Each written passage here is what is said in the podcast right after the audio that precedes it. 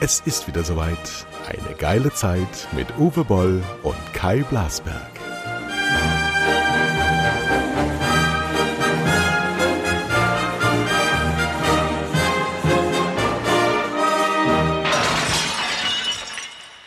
So, wir sind im Frühling angekommen. Gestern hat es nach Frühling gerochen. Hallo Uwe Boll. Ja, hallo. Hier ist das Wetter auch deutlich besser geworden in Mainz. Ähm, wir haben ähm, etwas vor. Wir haben wieder viel Post bekommen. Etwas werden wir vorlesen.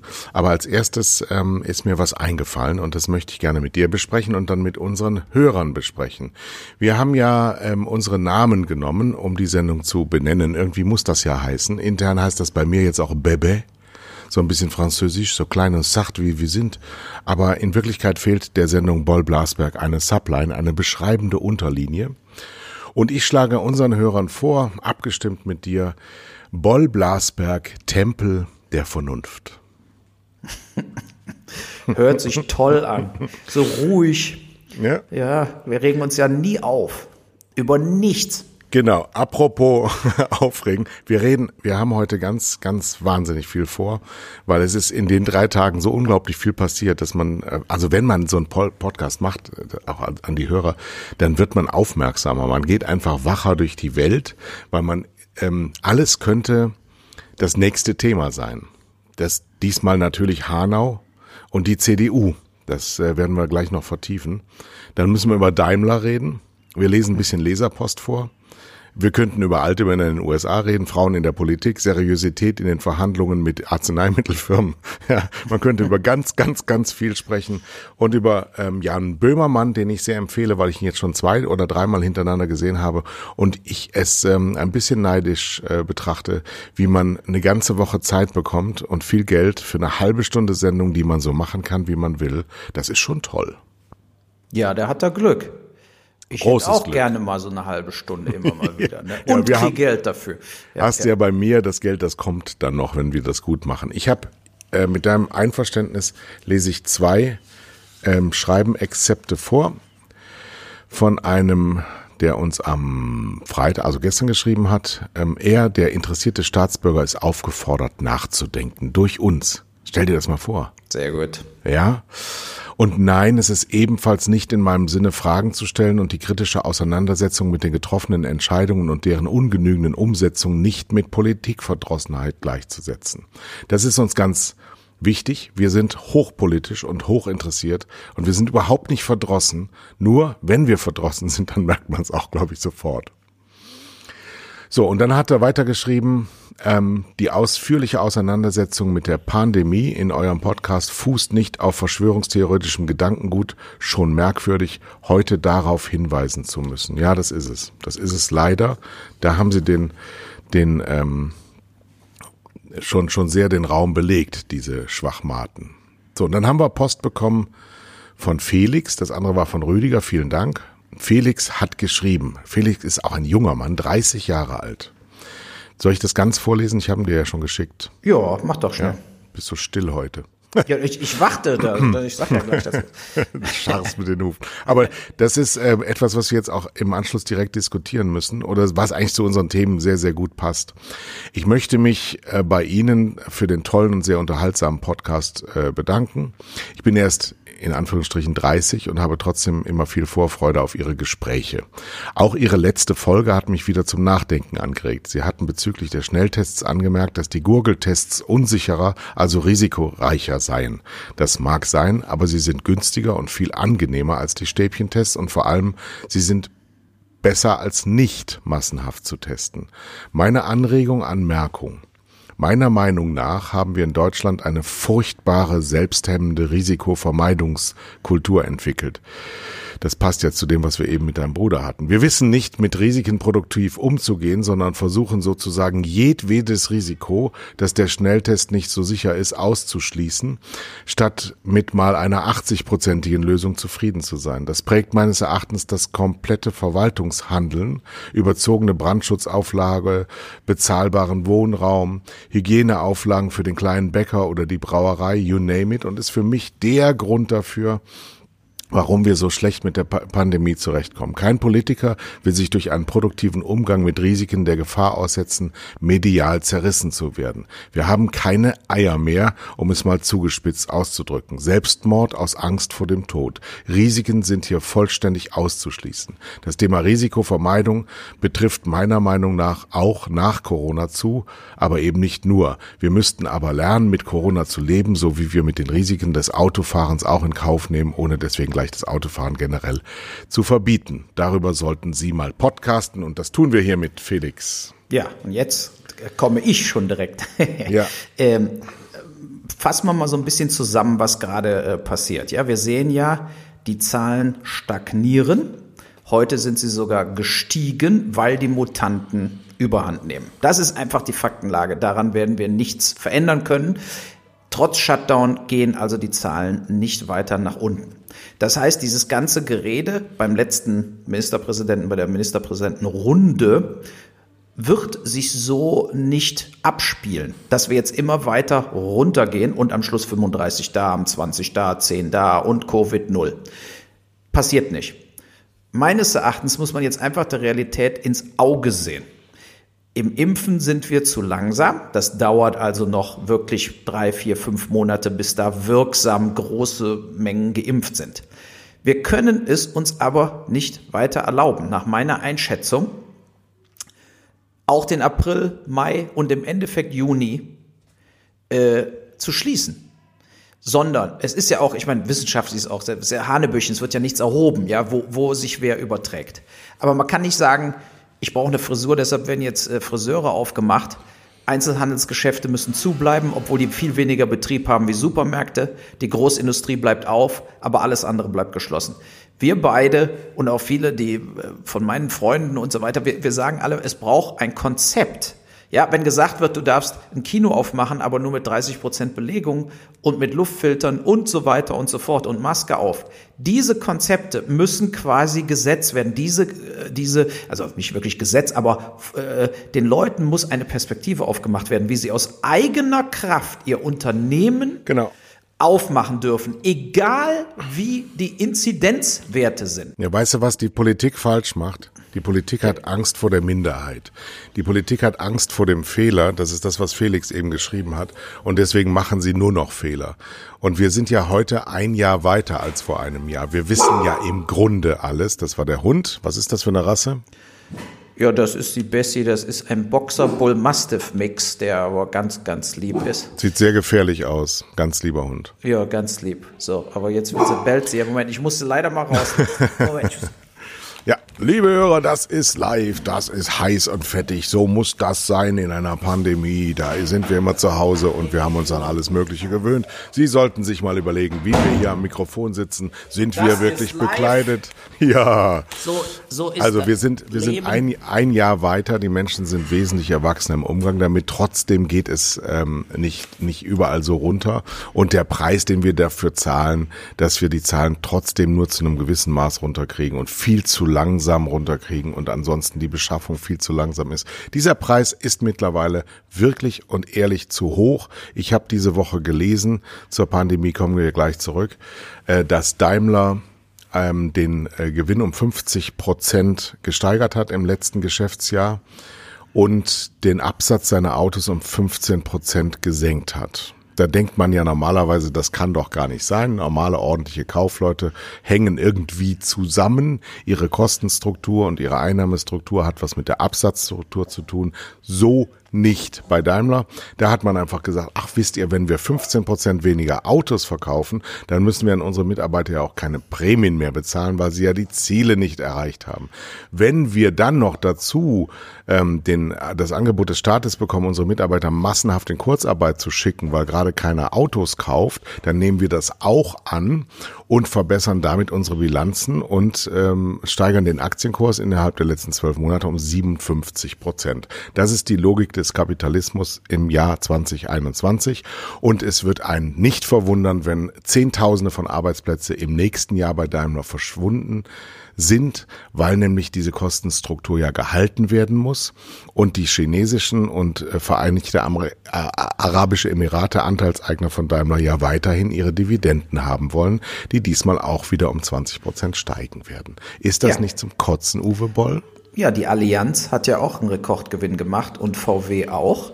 Wir und zahlen ja, das. Richtig, aber es ist ja genau, was wir auch sehen. Die Großindustrie wird massivst gefördert, obwohl sie voll weiterarbeiten darf. Keinerlei das Geld ist da. Sie haben genau. das Geld. Und dann ja. machen sie Kurzarbeit und shiften Risiken weg. Und daher wird ja auch die Dividende auch wahrscheinlich von den Klattens und so weiter wieder sehr schön hoch ausfallen. Während gleichzeitig eben die Kleinindustrie, die Läden, die Geschäfte, die Kinos, Theater, also alle, die kaum Geld haben, auf gut Deutsch gesagt, Restaurants, Bars, werden ausgewrungen und ad acta gelegt. Ich habe diese Woche mit jemandem gesprochen, der hat hier so ein Burger-Restaurant, der durfte jetzt erst für die Dezemberhilfen den Antrag schreiben. Und da läuft ja natürlich auch, also wir kennen ja Herrn Altmaier, in Wirklichkeit wollen die das Geld denen gar nicht auszahlen. Die versuchen, dass viele im Prozess aufgeben, diese Dezember- und Novemberhilfen 75 Prozent vom Umsatz überhaupt zu bekommen.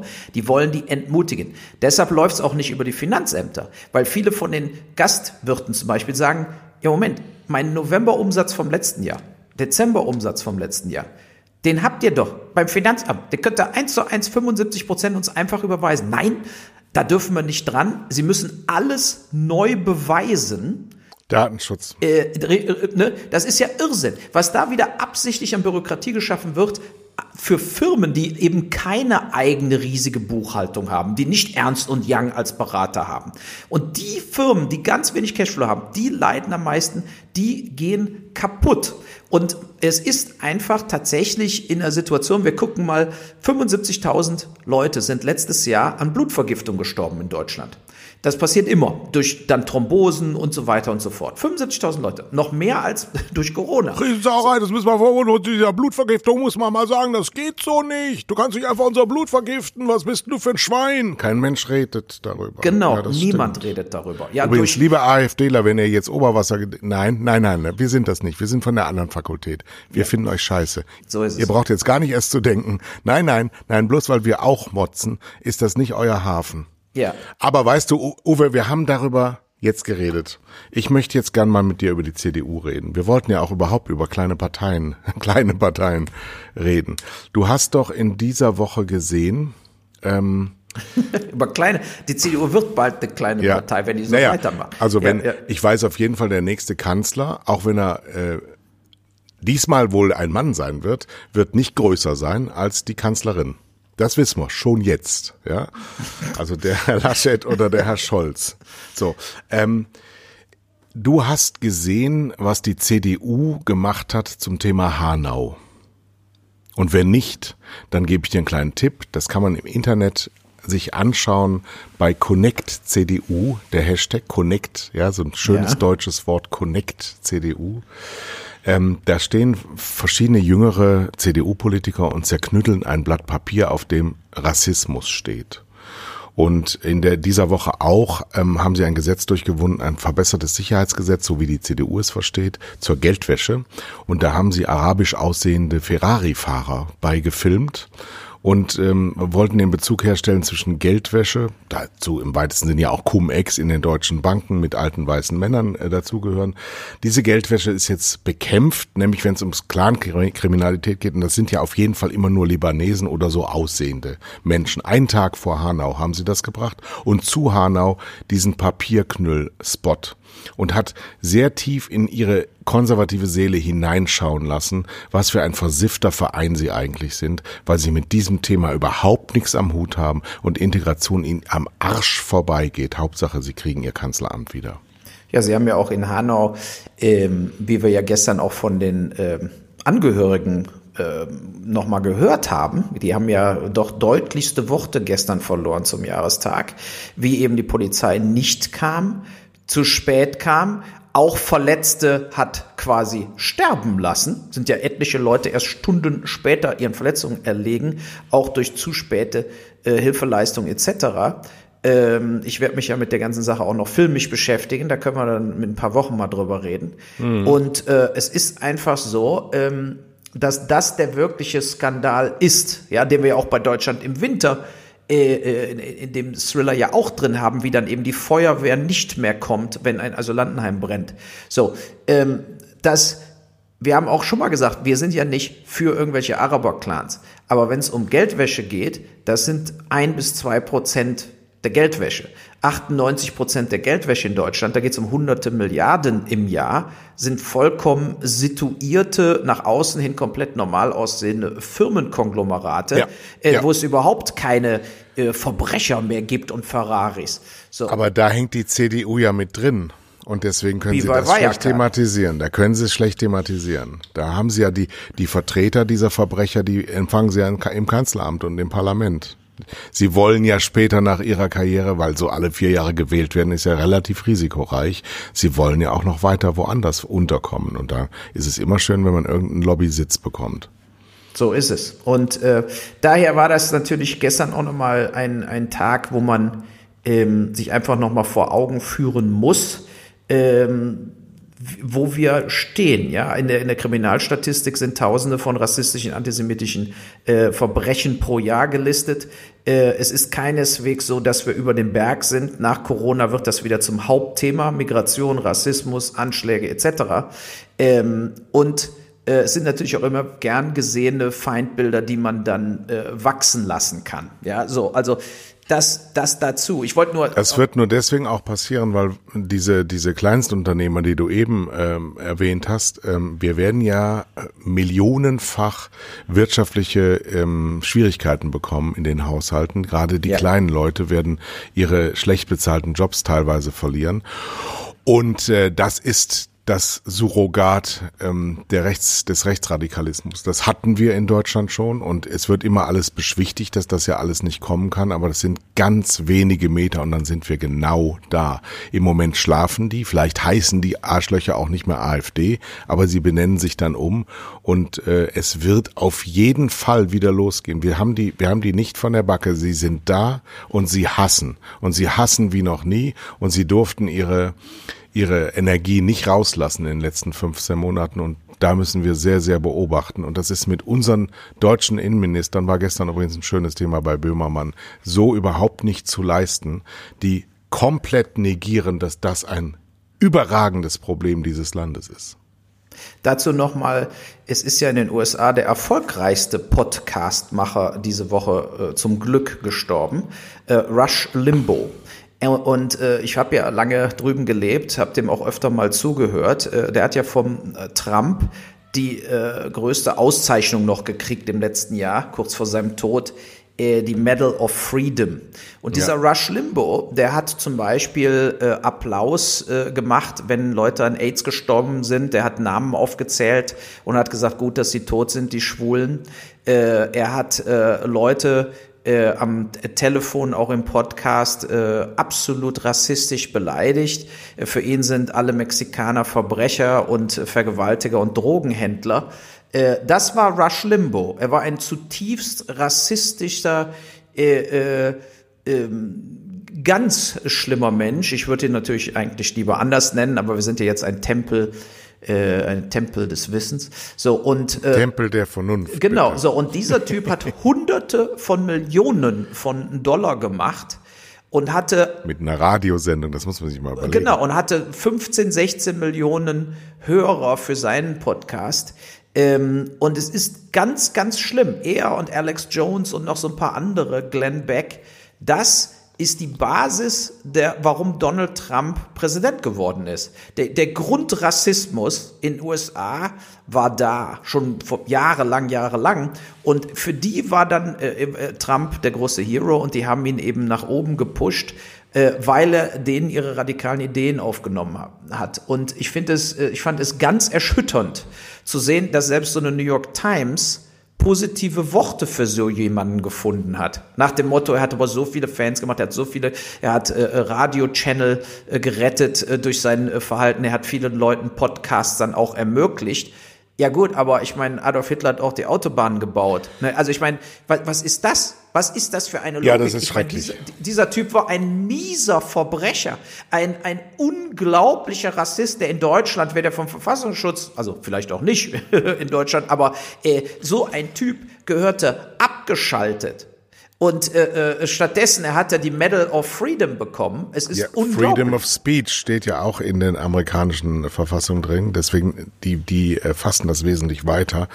Ich habe das ähm, auch mitbekommen dass der tot ist. Ich fand das immer faszinierend, weil der das, dieses Gift streut er ja seit 30 Jahren aus. Der Mann war ja fast 90 Jahre alt und er hat ja ähm, diese Sendung. Der war nur 70, der ist ja an Lungenkrebs gestorben. Der war nur 70, aber der sah aus wie 90 und der sah aus wie 70 schon vor 20 Jahren. Das war so einer, der sah immer aus wie ein alter Opa. So, das werde ich ja. jetzt googeln, das glaube ich nicht.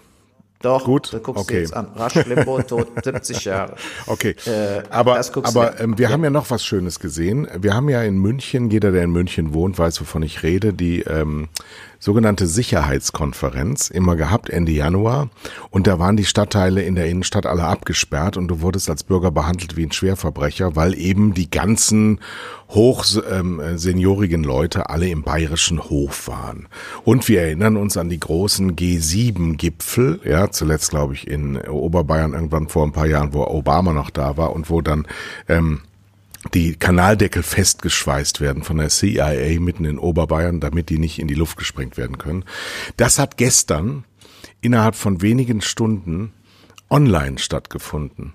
Und mhm. da haben wir mal gesehen, wie, wie sich die Politik selber verzaubert und inszeniert und wie es eigentlich ist, wenn man ihnen da den Stecker zieht.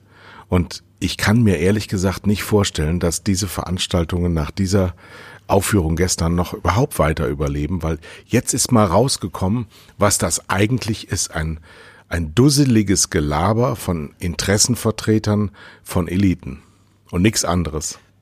Ja, und Waffenhändlern, ne? die also da dann die auch sich da Geschäfte. getroffen ja. haben und Geschäfte Widerlichster Natur. So ist es. Und äh, dieses, äh, diese Konferenz, äh, die kriegen ja wirklich die Creme de la Creme. Ne? Also äh, Biden war ja da, Merkel äh, äh, waren alle dabei, Macron. Ähm, und äh, ich habe das Interview auch mit dem Geschäftsführer oder wer das auch immer ist, hinterher gesehen im Heute-Journal, der eben, genau, der eben dieses Jahr gesagt hat, äh, mal, mal keine Russen und, und äh, äh, Araber etc., keine Chinesen, weil es geht ja darum, jetzt die ähm, die Sache mit den USA zu genau, reparieren, genau, genau. Die, was ja auch äh, in unserem Sinne ist. Wir wollen ja auch kein schlechtes Verhältnis zu den USA haben. Nein, aber so war es im Kalten Krieg. Die Sicherheitskonferenz hat immer ohne Russen, immer ohne Chinesen, immer ohne Inder stattgefunden. Sie war immer nur ein NATO-Produkt. Dann haben sie irgendwann sich geöffnet und jetzt machen sie wieder zu. Der Kreislauf schließt sich mit den Lebenslinien der Leute, die teilnehmen.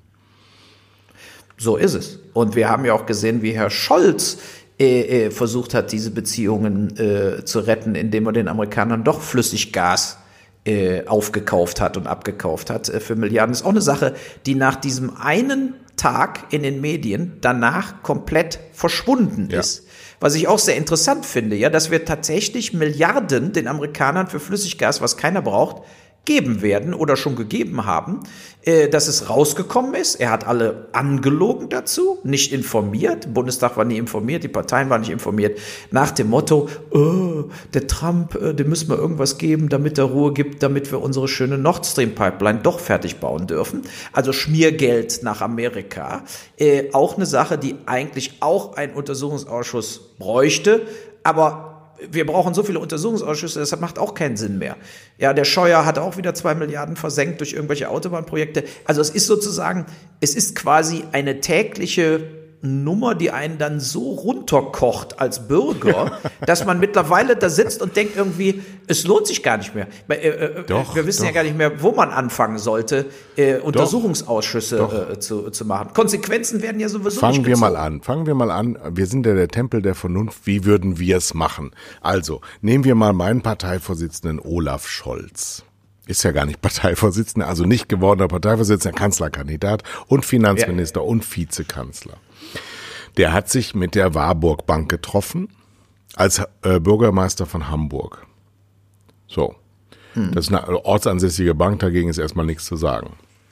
Hat sich dann aber zweimal auf Befragen nicht daran erinnern können. Das wiederum erinnert uns an den ehemaligen CSU-Innenminister Zimmermann, ja. der damals in der Lockheed-Affäre äh, Blackouts hatte und damit im Amt bleiben konnte. Wir haben den ähm, Scholz in den Cum-Ex-Geschäften, wo er eine unglückliche Figur macht. Ja, absolut. Ja, und wir haben den Scholz bei dem, was du gerade gesagt hast. Und die Konsequenz und die Diskussion darum, null. Es findet nichts statt. Wir können thematisieren, Richtig. was immer wir wollen. Wir haben ja eine Parteiführerin der CDU, äh, die Angela Merkel, die das früher war, die die Sedimentierung der Geistesströmungen in der Politik im Wesentlichen betrieben hat. Erinnerst du dich noch, als diese drei kleinen Frauen, Ursula von der Leyen, Annegret Kramp-Karrenbauer und Angela Merkel beim Steinmeier, übrigens auch eine durchaus diskussionswürdige Figur, dieser Herr Steinmeier, ähm, auf diesen Stühlen saßen, als nämlich die von der Leyen ohne ähm, demokratische Wahl zur EU-Präsidentin, Kommissarvorsitzenden Kommissariatsvorsitzenden gewählt wurde oder ernannt wurde von Angela Merkel und die Frau Kramp-Karrenbauer Verteidigungsministerin wurde, weil sie nicht mehr ja. CDU-Vorsitzende war und die Frau Kramp-Karrenbauer ja ein Amt braucht. Und da war nun mal das gerade frei, weil die Frau von der Leyen weg musste, weil sie bei der Bundeswehr nur Scheiße gebaut hat. Diese drei Frauen waren auf dem Höhepunkt ihrer Macht und haben seitdem nichts mehr geleistet. Gar nichts mehr. Nur, so nur Scheiße gebaut auf Deutsch. Überleg ja. dir mal. Und es wird ja im, im, nur ganz kurz dazwischen. Es wurde ja auch jetzt, kam ja raus, äh, von der Leyen versucht hinter den Kulissen Biontech die Schuld zu mhm. geben an dieser ganzen Nummer. Und behauptet, Biontech wäre so gierig und hätte irgendwie 60 Euro fast für die Dosis gewollt. Und es ist ja wirklich rausgekommen, dass das eine Vorkalkulation war, als dieser Impfstoff entwickelt wurde. Ja. Da wurde von dem Sahin, von dem Chef von Biontech gesagt, im Moment kostet es uns quasi 60 ja. Euro pro Dosis. Genau. Aber wenn wir natürlich Fertigungsstraßen haben, wird das natürlich deutlich billiger. Und dann wurde äh, zwei Monate später von BioNTech der Preis natürlich korrigiert, weil klar wurde, wir können doch mehr äh, produzieren, der Preis geht runter. Und dann hat die EU in Wirklichkeit versagt und vier, fünf Monate nichts gekauft. Genau. So ist es gelaufen, aber sie versucht jetzt ja. hinterrücks diese Schuld von sich wegzuwenden, das das die Frau van der Leyen, anstatt entlassen zu und werden. Und infamste, was diese Frau an Widerlichkeiten und Infamien reiche Karriere geleistet hat. Das hat sie nämlich mit AstraZeneca schon mal so gemacht. AstraZeneca ist als Marke zerstört worden von der Europäischen Union. Da hat AstraZeneca fast nichts mitgemacht, denn AstraZeneca hat eines gemacht. Sie haben einen konventionellen Impfstoff frühzeitig freigegeben, obwohl es ähm, noch gar nicht an der Zeit gewesen wäre. Sie haben einen sehr niedrigen Preis dafür angesetzt und gesagt, wir werden das so machen, wie es geht. Wir können in der Geschwindigkeit nur es so machen, wie wir mit Volllast arbeiten. Mehr ist das nicht. So.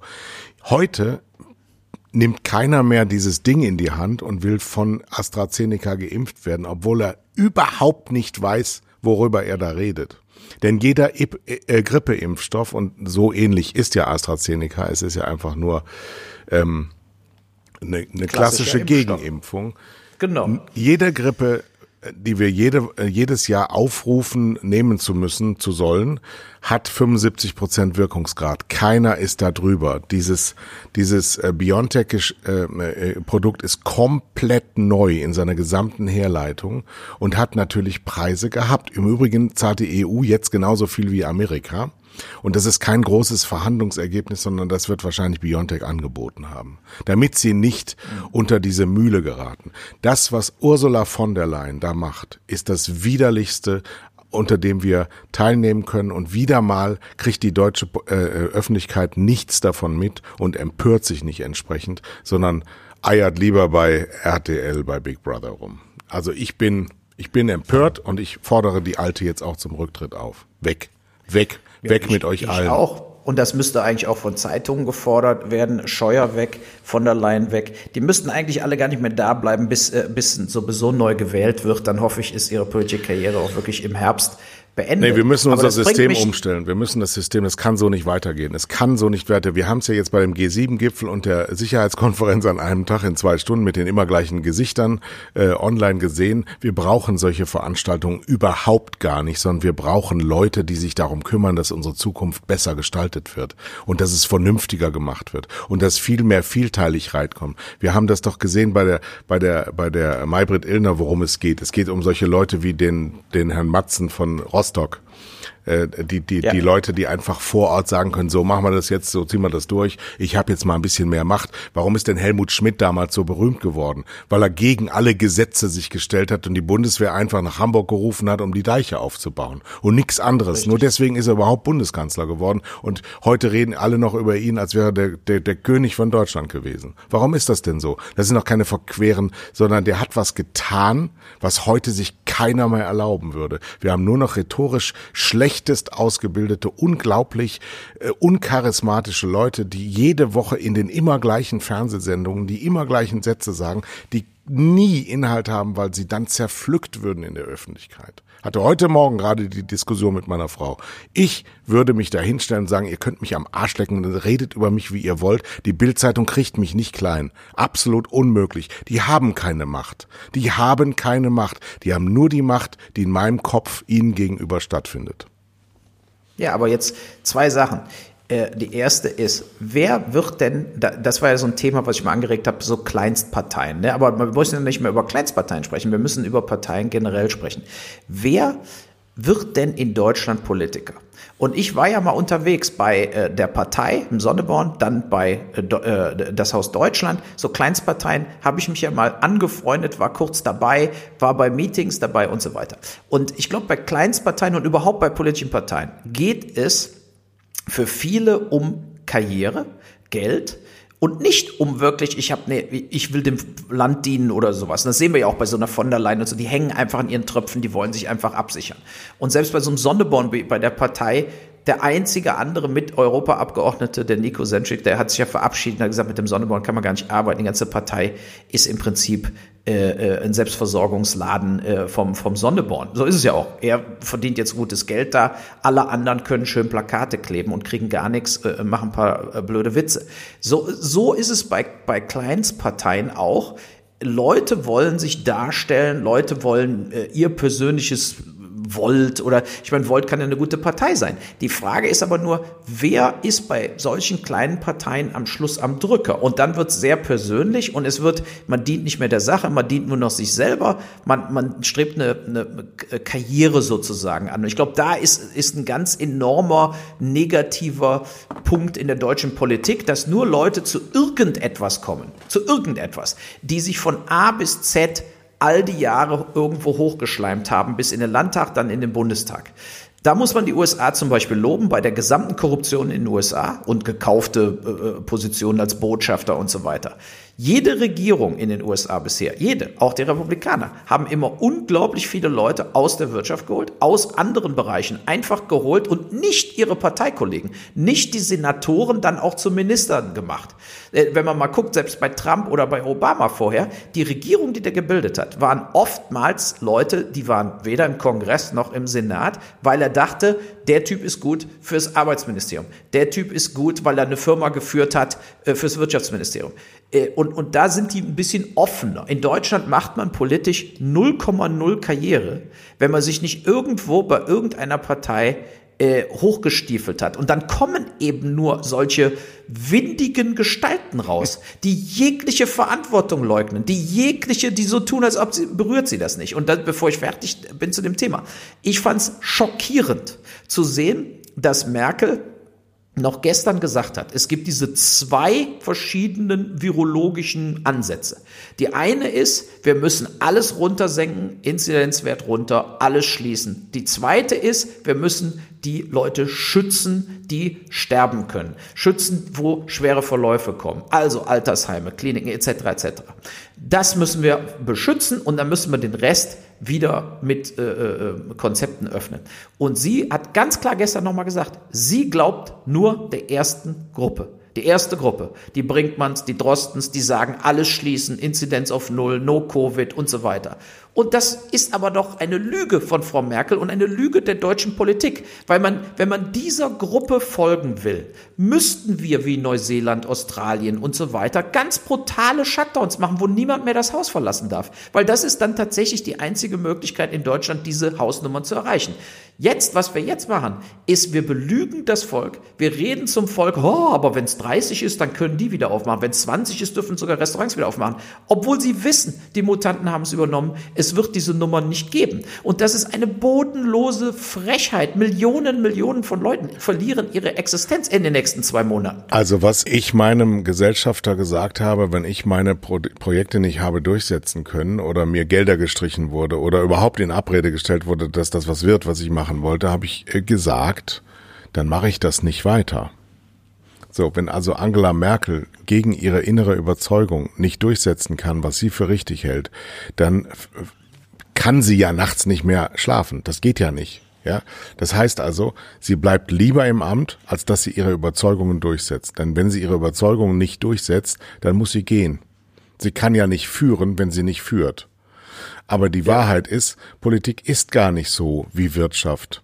Da wird nicht sich entschieden für den richtigen Weg, sondern es wird so lange zerquatscht, bis irgendwas rauskommt. Irgendwas, irgendwas wird da zusammengeworfen, dann wird der Herd angemacht und sagt, hm, dann sitzt der Herr Altmaier beim Essen und sagt, das ist aber schön warm geworden. So, keiner redet darüber, dass es schmeckt. Keiner redet darüber, nee, sowas esse ich nicht, sondern alle müssen alles schlucken, was da an, äh, zubereitet wird. Und das kann nicht das System von Demokratie sein und das kann das System von Politik nicht sein, sondern das ist das System von Parteienpolitik. Und darüber müssen wir reden. Ist es das Richtige?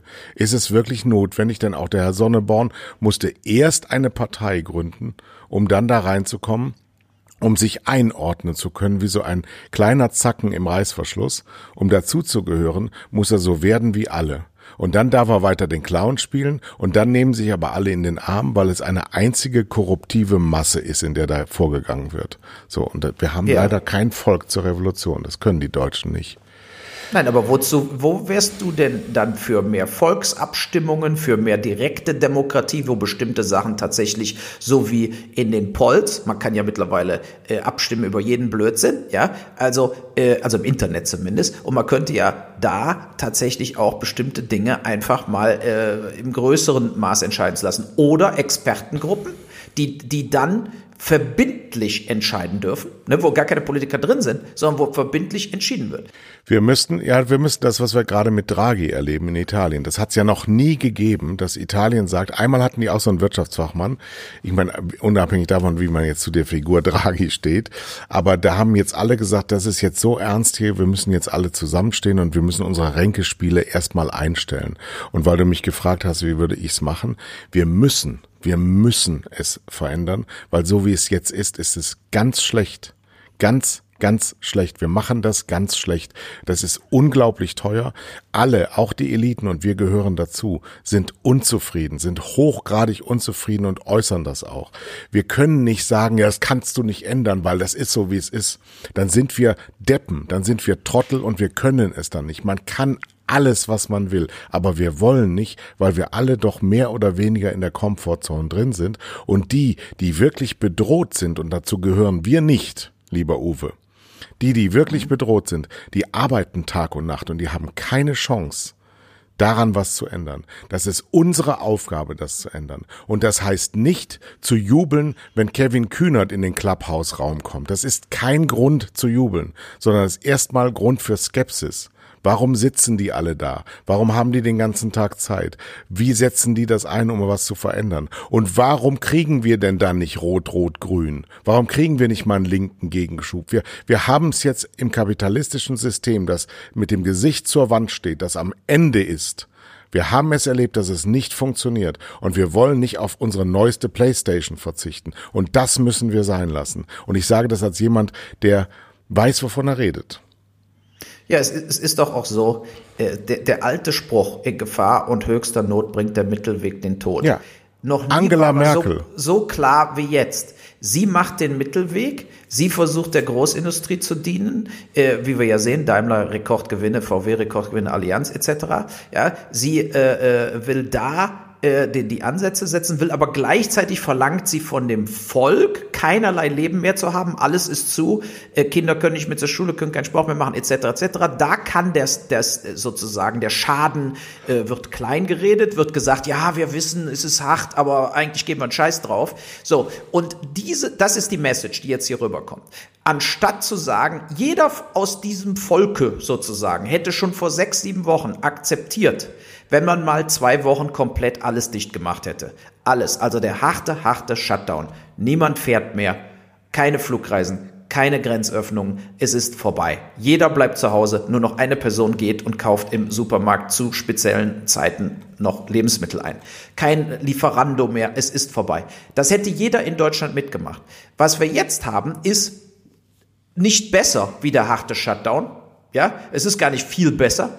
Man kann trotzdem irgendwie äh, nichts machen. Äh, äh, alles ist zu. Und gleichzeitig ist aber überhaupt kein Ende im Sicht, weil die bestehenden Maßnahmen zu schwach sind, um tatsächlich diese Mutanten und die neuen Inzidenzen runterzufahren. Ja. Und deshalb ist es ein unglaublicher Betrug am Volk, immer noch so ein Quatsch zu labern, wie äh, Ostern, vielleicht geht es doch wieder und so weiter. Sie wissen jetzt schon, dass die bestehenden Maßnahmen werden uns nicht weiter drücken als zu den Werten, in denen wir doch, jetzt wir können, wir können das alle, weil wir viel weiter sind, weil wir viel reifer sind und weil wir das viel mehr äh, machen können und weil wir auch diese Selbstreinigungskräfte von Crowds die kann man auch mal nutzen. Alles das haben wir ja nicht, sondern wir lassen alles ungemessen, wir lassen alles im Dunkeln weiterlaufen. Wir entscheiden uns, also die Politik, die da oben haben sich entschieden für diesen Weg und den ziehen die jetzt in Varianten durch. Aber dieser Weg ist falsch. Wir fahren in die falsche Richtung. Wir müssen jetzt in die andere Richtung und wir müssen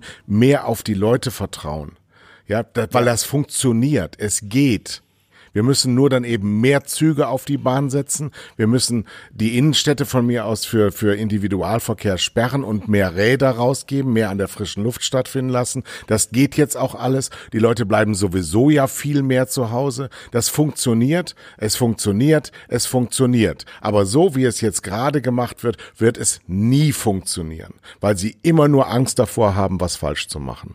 Ja, und dann alles gleichzeitig schließen. Und äh, es gibt überhaupt kein, ich war gestern wieder hier im Edeka, ja, wo man ja auch Schuhe kaufen kann, wo man auch alles kaufen kann, was man in den Individualläden bekommt. Diese Edekas oder Aldis und Metro, die sind voll. Das sind Großkonzerne. das sind ja, Großkonzerne. Die, ja, die, richtig. Und ja. die sind komplett voll und machen jetzt das Geschäft ihres Lebens. Und zwar für den so. Rest ihres Lebens, weil dann genau. sind die Konkurrenten weg.